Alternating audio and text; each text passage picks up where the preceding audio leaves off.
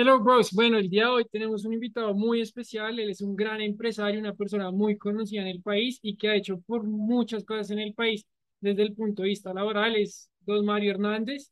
Yo creo que muchas personas pues conocen su marca y nos alegra tener hoy en día este espacio con él y que nos cuente un poco más de su vida personal y desde su punto de vista de, de empresario para que le dé un poquito de consejos a, a los emprendedores. Entonces, don Mario, muchas gracias por estar. No, ustedes muchas gracias por venir, bienvenidos. ¿Sabes qué quieren, chinos? Hágale. Bueno, don Mario, pues nosotros siempre comenzamos por la biografía de la persona que estamos entrevistando, entonces pues nos gustaría que pues nos eso contara... no le gastemos mucho tiempo, que en todas partes está la historia, está el libro dentro. Sí, yo soy un desplazado a la violencia, Ujú. a los siete años vinimos a Bogotá, papá murió cuando yo tenía diez años, él es el mayor de cuatro hermanos, y nos tocó empezar a trabajar y con hambre, que eso es importante.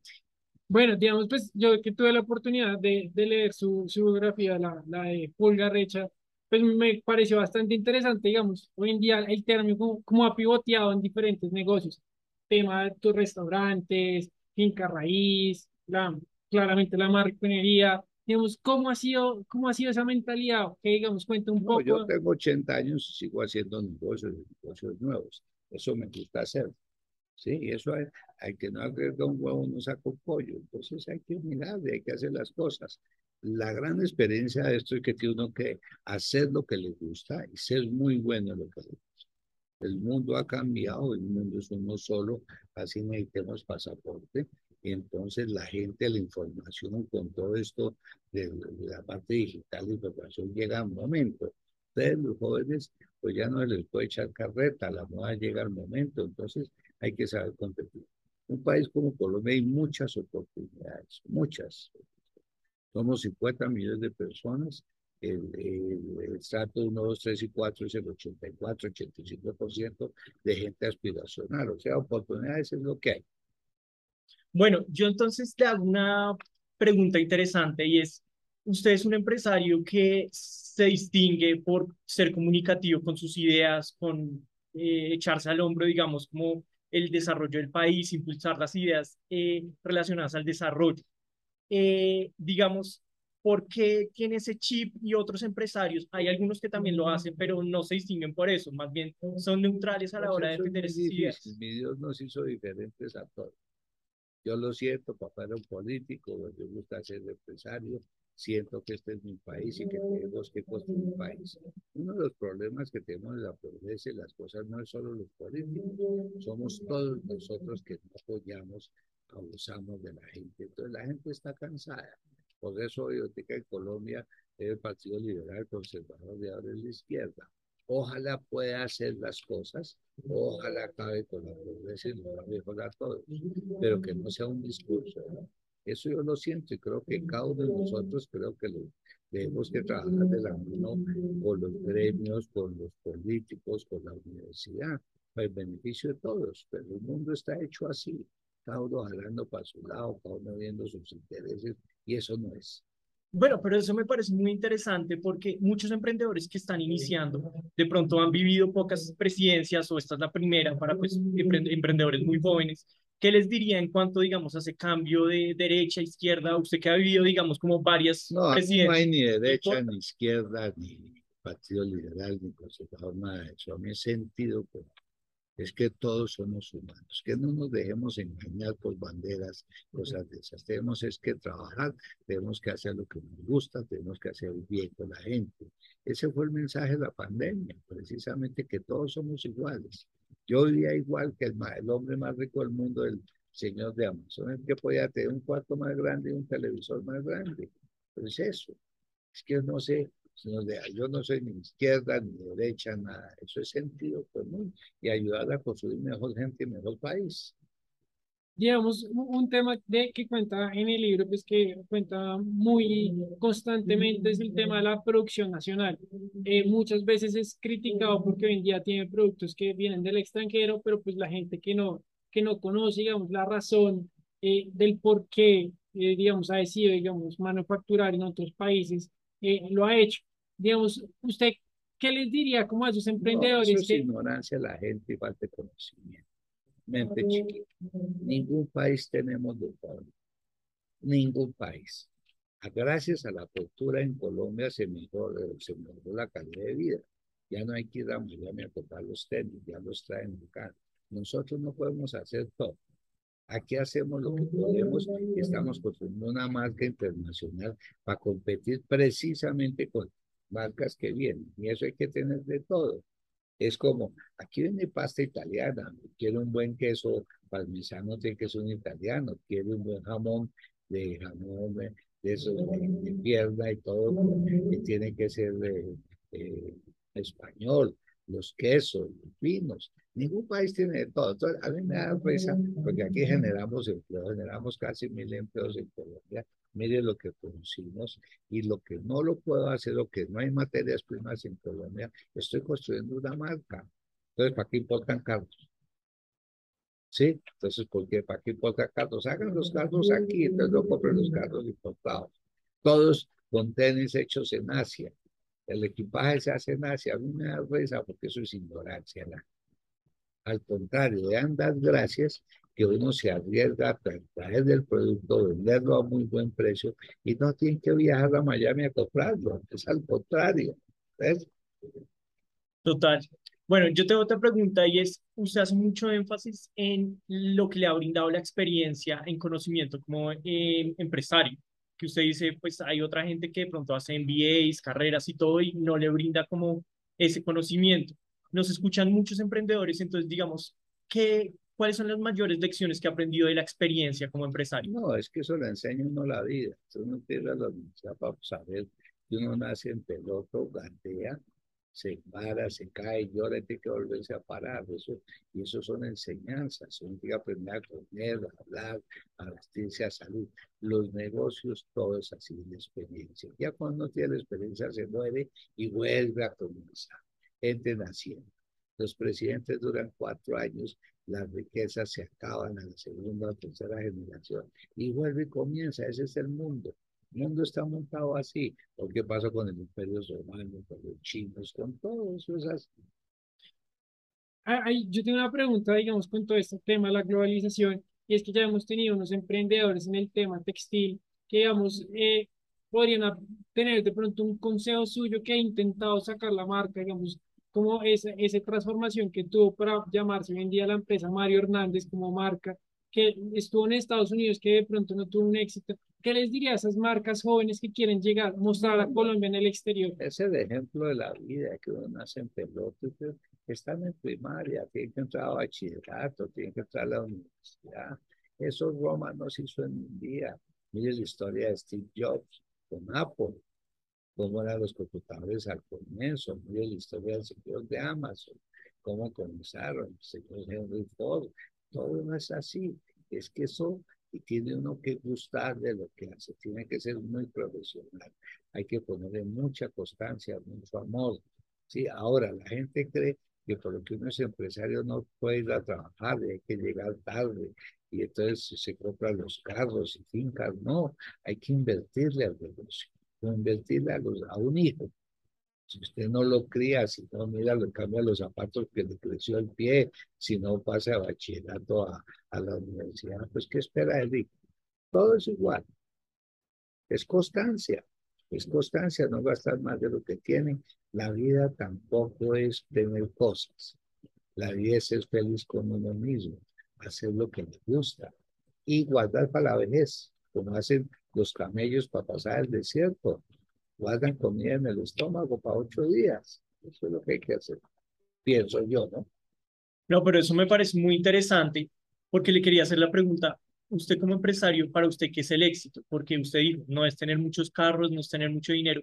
¿En qué momento de esta historia usted dijo como, me siento un empresario exitoso? No, yo todos los días, al contrario, siento más responsabilidades de mí, de mis negocios, de tener de más de dos, tres mil personas.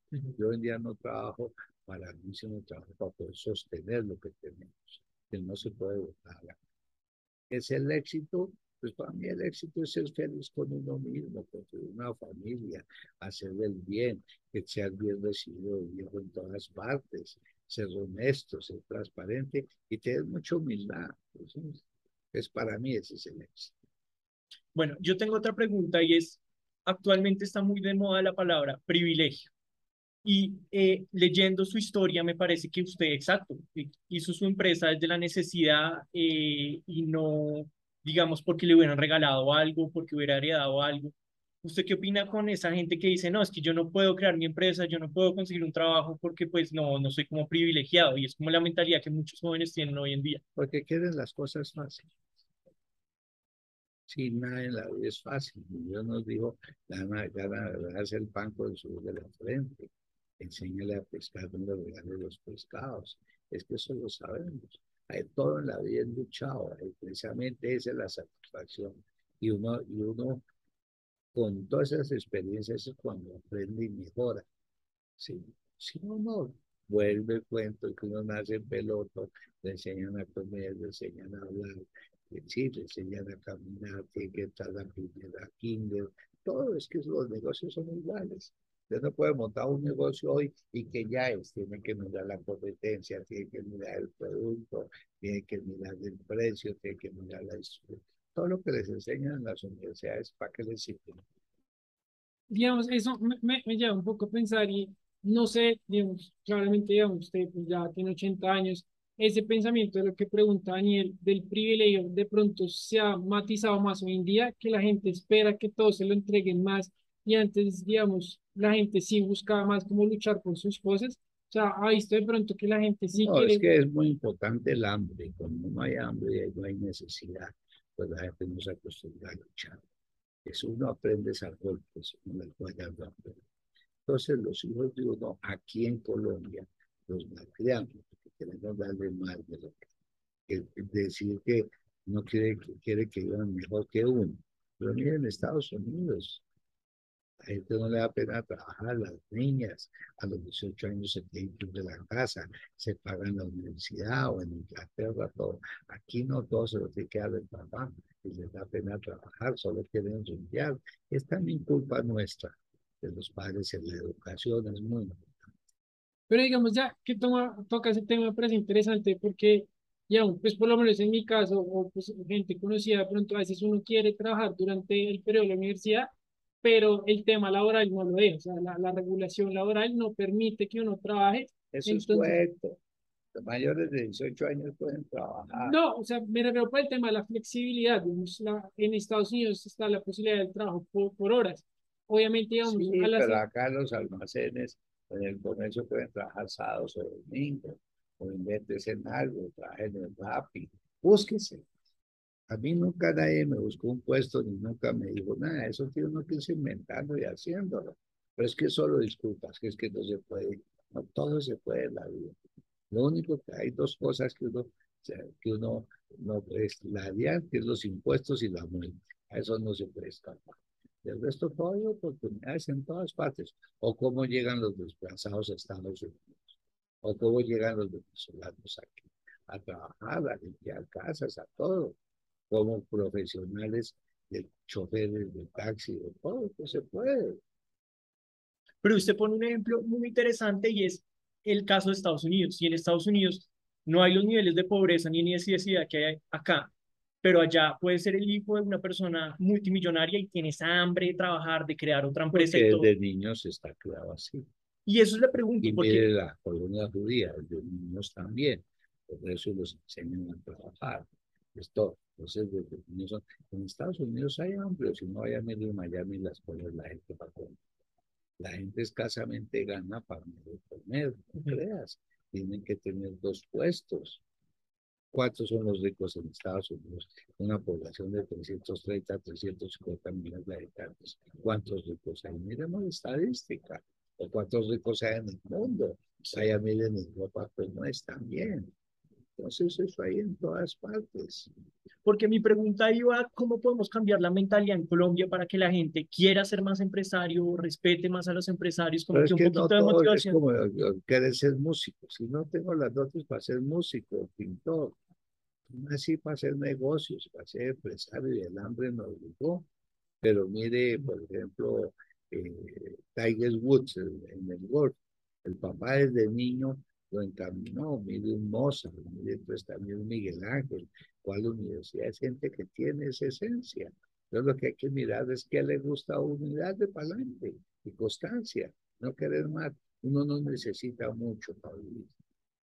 Pero usted dice algo muy interesante y es que el empresario, el negociante, nace.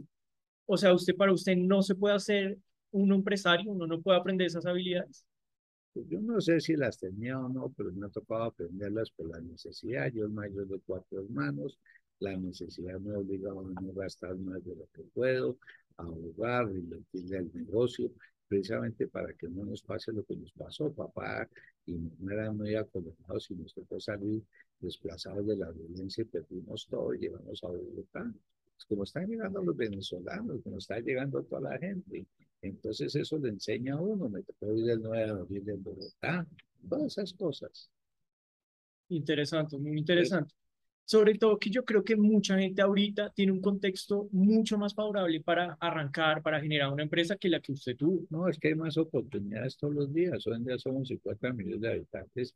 ¿Cuánto era el per cápita hace 20 años? Mil dólares, hoy en día son 5 o 6 mil dólares por persona. Ha crecido la economía, hay más vías, las playas, vayan los aeropuertos, vaya a los supermercados, lo que hay. La calidad de vida ha mejorado impresionante en el año, en el siglo XII había un millonario que tenía 400 mil millones de dólares, más rico cualquiera de los de hoy en día, tenía 70 mil empleados, pero era infeliz, un viaje eran dos, tres años, y le dolía la cabeza y no había aspirina. Y verifica el COVID, en un año salió la, salió la vacuna. Es que tampoco no vemos lo que tenemos, solo nos quejamos. Bueno, yo eh, también, leyendo en alguna entrevista que usted tuvo, decía que, mm, digamos, los empresarios, no, que usted no le gusta hacer negocios con el Estado, mejor dicho, alguna vez dijo a eso, usted prefería un producto que fuera para el consumidor. ¿No le parece que en Colombia a veces las regulaciones, que haya tantos empleados estatales, mm, desincentiva un poco que haya más emprendimiento, que haya más iniciativa? Pero ¿cuántos empleados genera, cuántos empleos genera el gobierno? Algo así como 10, 15% de la fuerza laboral. 5, 7 millones, quedan 43 millones. Sí. Entonces tampoco hay montones. Sí, quedan 43% y ahí todos comemos, desayunamos, almorzamos, comemos, todos nos vestimos. Sí. Siempre hay oportunidades de algo. ¿sí? Crear un gallinero, sacar huevos, esas empresas medianas de huevos inmensas. Eso hay montones, hacer sándwiches, hacer empanadas, hacer bueno, hacer cosas. Pero la gente que tiene capacitación en la universidad, hoy en día la tecnología es muy importante. ¿sí? Eso, es, hoy en día es más importante que estudiar tecnología que ser eh, ingeniero. Entonces, han cambiado las oportunidades. Cuando el señor Fox inventó el carro, andábamos, andaba la gente en carrozas y en caballos. Sí, o sea, los caballos no se acabaron, se acabaron las carrozas, pero pasó a movernos en carros. ¿Y qué pasó? Eso generó más empleo, al contrario, generó repuestos, generó mantenimiento, generó todo eso. Cuando se pasó de la vela al bombillo. Sí, entonces, lo que hemos es mejorando Mira cómo sería hace 50, 100 años atrás. No, y yo creo que estamos de acuerdo con usted que las cosas han mejorado totalmente y lo que nosotros queremos es que sigan mejorando y no vayan para atrás, manteniendo las ideas que nos han sí, funcionado. La manera de mejorar es para uno hacer el bien. Votar, no votamos, tenemos los políticos por culpa nuestra. Nosotros tenemos que votar y votar por los mejores que piensen en la comunidad. Es lo que tenemos que hacer, pero no votamos. Es que es la teoría aquí de la izquierda es que es rico quitarle al rico. ¿Qué hicieran si no hubieran empresarios que generan empleo? ¿Quién generó? ¿Qué hicieran sin los banqueros? Volvemos a la época del trueque. Entonces es eso. Mire todas las facilidades que tenemos hoy en día. Mire ese aparato, el teléfono. Ahí hay música, hay mensajes, hay absolutamente todo. Cuando tenemos eso, aquí yo tenía que de Europa y no tenía para llamar a Colombia porque era muy caro, yo podía muy de vez en cuando, ¿sí? Mire hoy en día, gratis. Es que es eso, todas las cosas, todas las comodidades que tenemos. Bueno, ahí, volviéndonos a un tema que, que hemos venido tocando, que es el tema de la educación. Sé que, digamos, ahorita eh, la empresa tiene un programa de becas para estudiantes que se va a ampliar el tema de arquitectura, diseño. ¿Cómo, cómo quiere enfocar, digamos, ese programa de becas hoy en día la, la empresa? ¿Qué- Nosotros qué- llevamos 15 años porque me di cuenta que nos falta diseño en Colombia para competir, más internacionales, más globales. Tenemos un, un, un premio al diseño, llevamos 15 años, donde damos dos becas, eh, dos becas de verano en Europa, las pagamos absolutamente todo, sí, y damos aquí una pasantía a la gente, y eso es lo que hacemos, eso es lo que tenemos que ayudar a los empresarios a construir un mejor país. Toda mi gente de más de tres años tiene casa propia, digamos, mercados, todos somos iguales. Al cajón no te echan nada, usted nace peloto y se va en peloto. volviendo un poco a eso, eh, nosotros que hemos hablado pues con, digamos, eh, temas también de política económica, nos ha- hemos llegado a la conclusión que de pronto en Colombia el incentivar eh, estudiar no tiene suficiente, digamos, uno ve en el caso de Estados Unidos y se dan becas por muchos temas, temas de deportes, de arte, pero aquí como que está muy cerrado a eso, ¿no? ¿Usted creería que, digamos, que de pronto, si se dan esas mayores oportunidades, como desde otro foco, como el deporte, el arte, Pero hay- mejoraría pero la hay educación? mucha gente, sí, puede que en Estados Unidos haya más deportistas, haya más emprendedores, son 300 y pico millones, en su país desarrollado, le entra plata, los impuestos y todo. Pero aquí también lo podemos construir, mire la pobreza que había hace 100 años, mire las ciudades hoy en día, mire las carreteras, mire las ciudades intermedias con los centros comerciales, vaya a un supermercado, bueno, hemos visto eso. Bueno, yo tengo una pregunta, es, retrocediendo el tiempo, si usted naciera en esta época, tiene eso que nos contó, que tiene ese chip que aprendió a ser empresario, usted entonces no, digamos, iniciaría una carrera universitaria o de una se lanzaría con su empresa. No, mejor si uno puede estudiar mucho mejor, claro, está uno preparado. Es que lo otro es que no es solo dinero, mucha gente que consigue dinero, pero no mejora como persona, no tiene el dinero. ¿Para qué? Uno es mejorar uno persona, mejorar su mejorar cómo trata la gente, y mejor trabajar por su país, cumplir con sus obligaciones. Eso es lo que uno tiene que hacer, mejorar como persona, así tenga dinero. Me surge la pregunta, usted estos valores los tiene muy claros y me parecen unos valores muy buenos, de dar a los demás, de ayudar a los demás, de humildad con los demás. ¿Quién, cómo adquirió esos valores? ¿Fueron familiares? ¿Fueron por la vida? No, la vida me ha enseñado. Mi mamá era una gran mujer que te ayudaba a todo el mundo también, a pesar de que no tenía, vivíamos en un en una pieza de los codos, cuatro hijos, la muchacha, mamá, sí, poníamos lo que podíamos. Entonces, eso aprende cuando uno ha tenido hambre. Por eso le damos mercado a nuestra gente, le damos papel higiénico. Nosotros no teníamos crema dental, teníamos una comida balanceada para que mejoren las familias y mejoren los niños. ¿no? Bueno, es un poquito relacionado a eso es la historia de hace unos años que le negaron como la entrada a algunos clubes y usted decidió hacer su propio club. Eh, ¿nos podría contar un poco de esa historia? Sí, pues yo no tenía nada, no tenía eh, nombre, no te hacían los mira qué familia es. Entonces me, me bloqueó, no me aceptaba. Entonces montamos con unos amigos un club que se llama Club Campeche La Sabana. Y hoy en día me aceptan en todos los clubes y, y así me regalen la acción, no, no me interesa. No, muy chévere. Eh, pero eso es lo que yo hablaba al principio, es de pronto como que la élite empresarial colombiana eh, de pronto a veces es muy cerrada, no sería mejor ser más como, me, me No, gusta es- que sea como usted, cada humilde, No, cada uno siembra lo que quiere. Sí, yo digo que los, los hijos de los ricos de los clubes importantes son la generación tuvo. No tienen nada, ellos, mi abuelo tuvo, mi papá tuvo, y viven para eso. ¿Qué han hecho ellos en la vida? ¿Qué han aportado? ¿Sí? Entonces eso, eh, y, el problema de los colombianos o los latinos es que tenemos, si ganamos es para mostrarle a los que no tienen. Ustedes los americanos ¿no? son tranquilos, sí, no muestran, todo eso es. Digamos, sí, se, sí, se sentaría a pensar cómo, cómo quisiera que Colombia fuera hacia futuro desde el punto de vista empresarial, ¿qué pensarían? ¿Cómo No, quisiera que se esto, esto es modernizara? una transición, esto necesitamos aprender, necesitamos un gobierno que piense a futuro, sí, somos que seamos competitivos, porque ponen impuestos, impuestos y eso los paga el producto. Entonces nos hace más ineficientes todos los días. Necesitamos más carreteras, más servicios, ¿sí? Necesitamos impulsar el agro, eh, necesitamos educar bien los niños. ¿sí? Es muy importante la educación.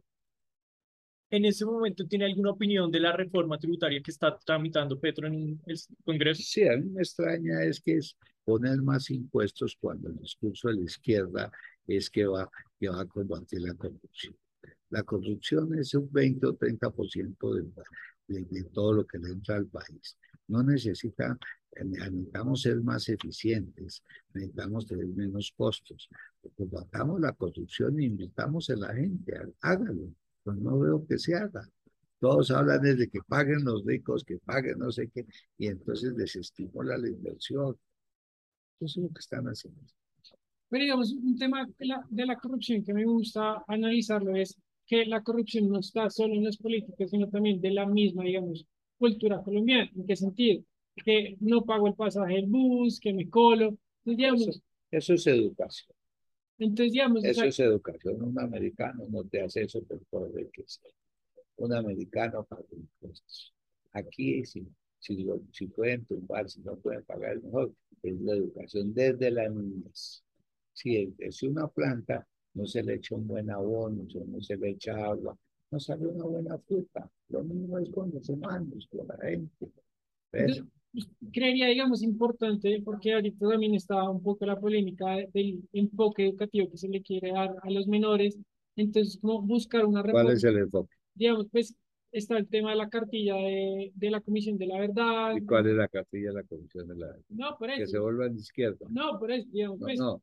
lo que hay que enseñarles es urbanidad, sí, ética, compromiso, deportes, eso es lo que hay que enseñar. Exacto, digamos, pues eh, un tema, digamos, que, que dice Andrés Oppenheimer, que es un escritor y también periodista que hace un análisis de Latinoamérica, y él habla que mucho el de, muchos de los problemas de Latinoamérica es que nos quedamos en el pasado y vemos siempre hacia el pasado. Pues Entonces, desde la educación, si no cambiamos ese enfoque, lo que nosotros pues, decimos... Hay que mirar el éxito de todas partes, hay que educar bien, con ejemplos, con deporte, que la salud, que el gran pero si no hacemos eso, no salimos. Este gobierno le está echando la culpa de todo el gobierno pasado. Siguen matando gente y el gobierno pasado no está. Miren a ver qué van a hacer. Demuéstrenos que sí lo pueden hacer. Ojalá les vaya bien para que si el país, si se acaban los pobres, a mí me va mejor. Y si, y si somos competitivos, puedo exportar y puedo competir con el producto que llega. Es que hay que tener un conocimiento de eso ya, ya que volvemos un tema al del producto, digamos, dentro de su libro usted dice que pues, ha maquilado a, a Dior y diferentes marcas internacionales. ¿Cuál es el siguiente paso para la marca Mario Hernández para seguir siendo competitivo con esas grandes marcas italianas? Yo, no, yo tengo que tener calidad, pues calidad para competir a un precio más barato. Vayan a un vino, miren las marcas y miren el producto con materiales importados somos mucho más baratos para poder adquisitivo. Para el turismo somos muy baratos. ¿Cuál es el compromiso que tenemos? Estamos reinventando todo, sacando cosas nuevas, porque la gente quiere cosas nuevas. Y la calidad, siendo reforzados, construyendo una marca que te dé confianza, que te dé seguridad. Esa es la gran tarea que tenemos. Y está proyectado otra vez, digamos, volver allá la marca al exterior de manera física. vamos despacio, hoy en día lo estamos haciendo por la parte digital en Estados Unidos, vamos a México, estamos haciendo por la parte digital, estamos despachando. Hoy la tienda número uno de la digital.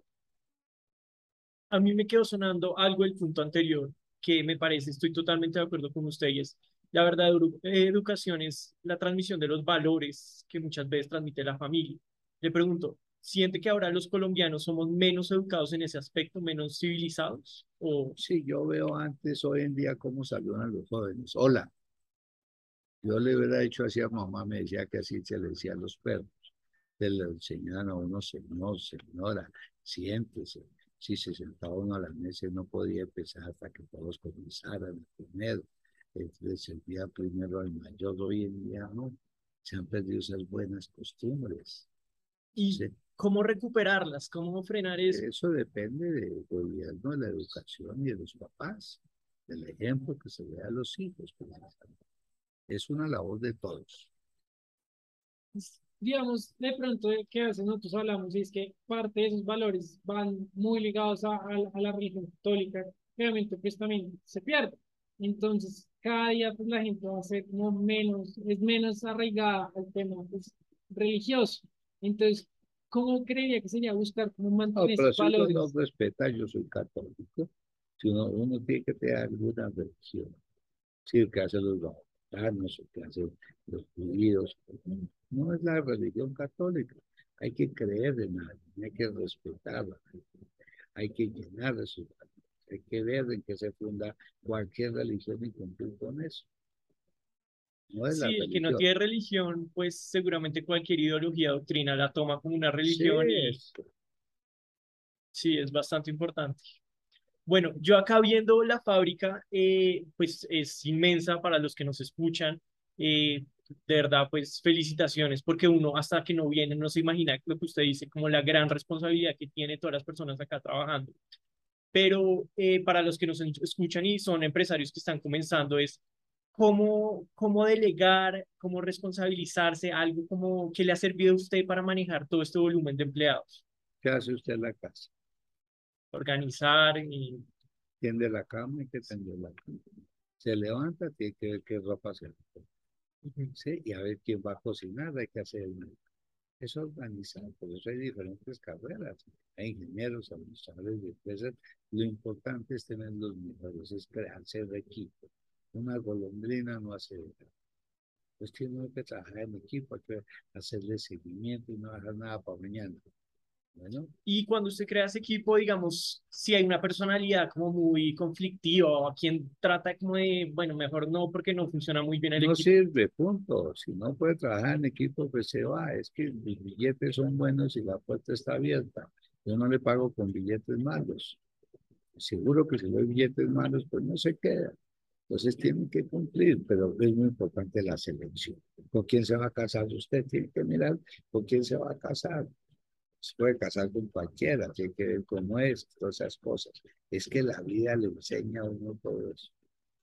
Bueno, otra pregunta es, los hábitos de los empresarios nos llaman mucho la atención. ¿Cuánto duerme? Eh, digamos, si usted todo el tiempo está pensando en el trabajo o usted...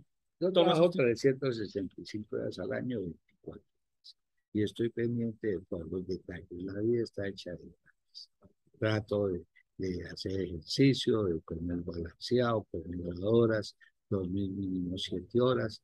Es que eso es, eso hay que hacerlo.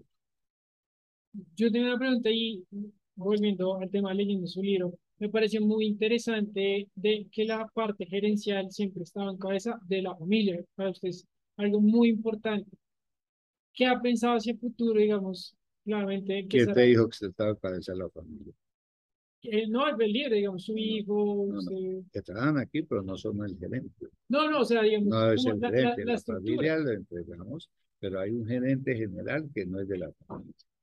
Hay un contador que no es de la familia. Hay un tesorero que no es de la familia. Hay un jefe de planta que no es de la familia. No, los somos los dueños, pues lógico tenemos que cuidar las cosas. Sí, y aquí estamos, aquí estamos mirando y apostando y trabajando como cualquiera así sea la familia, tiene que cumplir como cualquiera. No, o sea, me refiero como la estructura, digamos, pues su hijo está, se encarga ahorita todo el tema del diseño del producto. No, pero es que, sí, pero es que si no es él, es otro, sino que él tiene la madera para eso, ¿por qué no lo aprovechamos y le damos la oportunidad? No, pero digamos, a ese punto, como a ese punto quería ir, como, pero usted quería como incentivar, como que ellos sientan como más cariño a la empresa para que la empresa, digamos, siga creciendo. Mis otros dos hijos no trabajan conmigo, están en la junta directiva. Mi señora que murió hace seis o siete meses está en la junta directiva. El único que está es mi hijo Lorenzo, que es siete de la compañía, y por eso está ahí. La empresa no es para hacer favores. Usted no puede hacer favores con la chica de la empresa. La empresa no es mía. La empresa es de toda esta gente que vive de esto. Entonces yo no puedo hacer botar la plata de gente que no sirve porque nos quebramos es la responsabilidad de tener toda esta gente, lo prioritario es que la empresa siga andando. Hay que funcionar, ¿sí? O sea, Si el hijo no sirve, sale más barato darle un cheque que no venga, punto. y que vaya, haga lo que le gusta. Todos vinimos para hacer algo.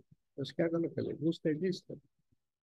Bueno, eh, yo digamos, esto me trae, viendo toda la fábrica otra vez, eh, a la mente un libro que leí de Phil Knight, el dueño de Nike, el fundador de Nike. Y pues hay una logística enorme y seguramente si viene algún tipo de cisne negro, de evento que, que digamos, pone en riesgo todo, pues todo puede fracasar. Entonces le pregunto, ¿cuál ha sido el momento a lo largo de todos estos años eh, que usted ha dicho como, uy, me salvé de perder la empresa, estuvo en riesgo, Épocas malas hay, eso hemos tenido y más en un país como Colombia. Gobiernos, la inflación, la inflación es lo peor que puede pasar. Luego unos gobiernos que el crecimiento del país era el menos 5%. Eso ha pasado, pero entonces uno se acomoda, come lo que haya. Y tiene uno que acomodarse a los gastos, no puede seguir gastando lo mismo. Si usted no tiene para ir en taxi, pues busque, se va en busca. Pero usted es de improvisar muy bien en el momento o de ser estratégico y ver, uy, hacia allá va la economía, me preparo. Tiene que mirar para dónde va. Uno tiene que comprar materias primas según las ventas, uno tiene que fabricar según lo que está vendiendo, uno tiene que ver dónde se distribuye, uno tiene que hacer publicidad, uno tiene que construir una marca. Eso lo hace todo. ¿ves? Pero toca un tema muy importante y es porque actualmente el mundo está, pues digamos, tiene varios conflictos, el de Ucrania, eh, posiblemente el de Taiwán, eh, la inflación, la, la, recesión en Estados Unidos. Ahorita usted como el panorama a un empresario más chiquito, ¿qué le diría para ayudarlo, como para no, tenga en pues, cuenta eso? Es un empresario chiquito no tiene los compromisos que yo tengo. Bueno, aún más, mejor dicho. Sí, entonces tiene que ver para sus compromisos y subsistir y aguantar, eso hay que aguantar, como nos pasó en la pandemia, la empresa cerrada y le pagamos a todos los empleados no le quedamos a los empleados, pero hay que tener caja para eso. Uno nace en peloto y se va en peloto, entonces la mejor inversión es la gente. A mí me parece muy chévere, pero quiero entender mejor una cosa que dice y es de esa responsabilidad con los demás. Mucha gente diría como, uy, yo en cierto punto me rendiría, dejaría todo atrás. Usted mentalmente cuando está en esos momentos difíciles, ¿qué lo motiva a seguir adelante? ¿Se imagina la cara de sus empleados? la gente ¿Qué hago con lo que he construido? No se puede botar a la camioneta. Hay que seguir adelante. Mucha gente pierde una pierna en que, sigue viviendo. Y ese diálogo interno, hay una voz dentro de usted que le dice como, no, no, no sigamos, y hay otra que le dice... Tiene cierta sensibilidad, hay ciertas cosas que hay que ver del mercado, tiene que ver cómo está, tiene que ver qué está pasando en el país y uno acomodarse. Tiene que acomodarse digamos, ahorita que hablamos del tema de la pandemia, que digamos, la, la, empresa tuvo la capacidad de mantener como todos los empleados y todo el tema, digamos, de su pago respectivo, creería que es necesario en Colombia flexibilizar el tema laboral para las microempresas, que es la mayor cantidad de empresarios que hay pues, en el país. No entiendo qué pasa con el tema laboral. No, o sea, digamos, pues, que es que eh, eh, entrevistamos a, a, unos consultores que hicieron un análisis de las microempresas, si creen que hay, digamos, cuatro factores que en Colombia son muy restrictivos para el crecimiento empresarial. Es que esos asesores no tienen idea. No. Pues, mucha, mucha teoría. El 50% de los empleados en Colombia es economía informal. Exacto. Esa economía informal, la gente con que gane se le paga y tiene, arrégleselas exacto, digamos, el tema es de la informalidad, pero entonces lo que se busca es que de pronto esa informalidad, digamos, tenga pues, digamos, un mayor respaldo de pronto de salud, de pensión. Pero, es, que eso sí depende de la gente. No nos podemos aprovechar de las personas. Eso es cada uno de los que hacemos eso. Sí, así sea informal, paguémosle bien a la gente. Las empleadas en la casa no les pagan, no les dan carne también, ¿sí? No les pagan los domingos. Entonces, eso es, eso no le podemos echar la, la culpa ni al gobierno, eso es uno la responsabilidad que uno debe ¿Tiene algún político que, digamos, admire, o sea, como que le cause cierta inspiración, no necesariamente actual, sino de la historia? Alguien que diga, me parece muy chévere esta figura. Pues yo no sé qué tantos han aportado, ¿no? Acá en Colombia, el doctor Lleras, Restrepo, no sé quién más, así que han aportado que piense el país, que estén preparados, ¿no? Sí, pero, pero el problema de los políticos es que piensan en ellos, no piensan en la política. ¿Y algún empresario que usted hubiera seguido el modelo, que le, hubiera, que le No, guste hay como muchos importantes en la vida.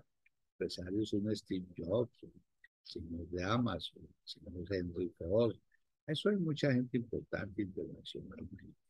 Aquí somos chiquitos. Aquí el empresario más grande es nada. ¿sí? Sí. ¿Hay algún libro que algún empresario que esté iniciando, alguien eh, le recomiende o algún libro personalmente que, que sea su favorito? No, leo muchos libros, leo libros de historia, leo libros de economía, me interesa eso. Leo, muchos libros. Eh, pero alguno que se le, el que llevaría a la isla, como si estuviera en No, una isla desierta. los que haya en el momento, yo, yo- Listo. Cualquiera que le pueda aportar algún tipo de conocimiento. Sí, que sea interesante, historia de vida, negocio, sí, un libro de Steve Jobs, eso es interesante. Eso es lo que me gusta, es Simón Bolívar. es- Listo. Eh, Pues yo creo que sería todo por hoy, don Mario. Muchas gracias por su tiempo, muy pues inspirador todo lo que nos cuenta, pues a la gente que nos oye.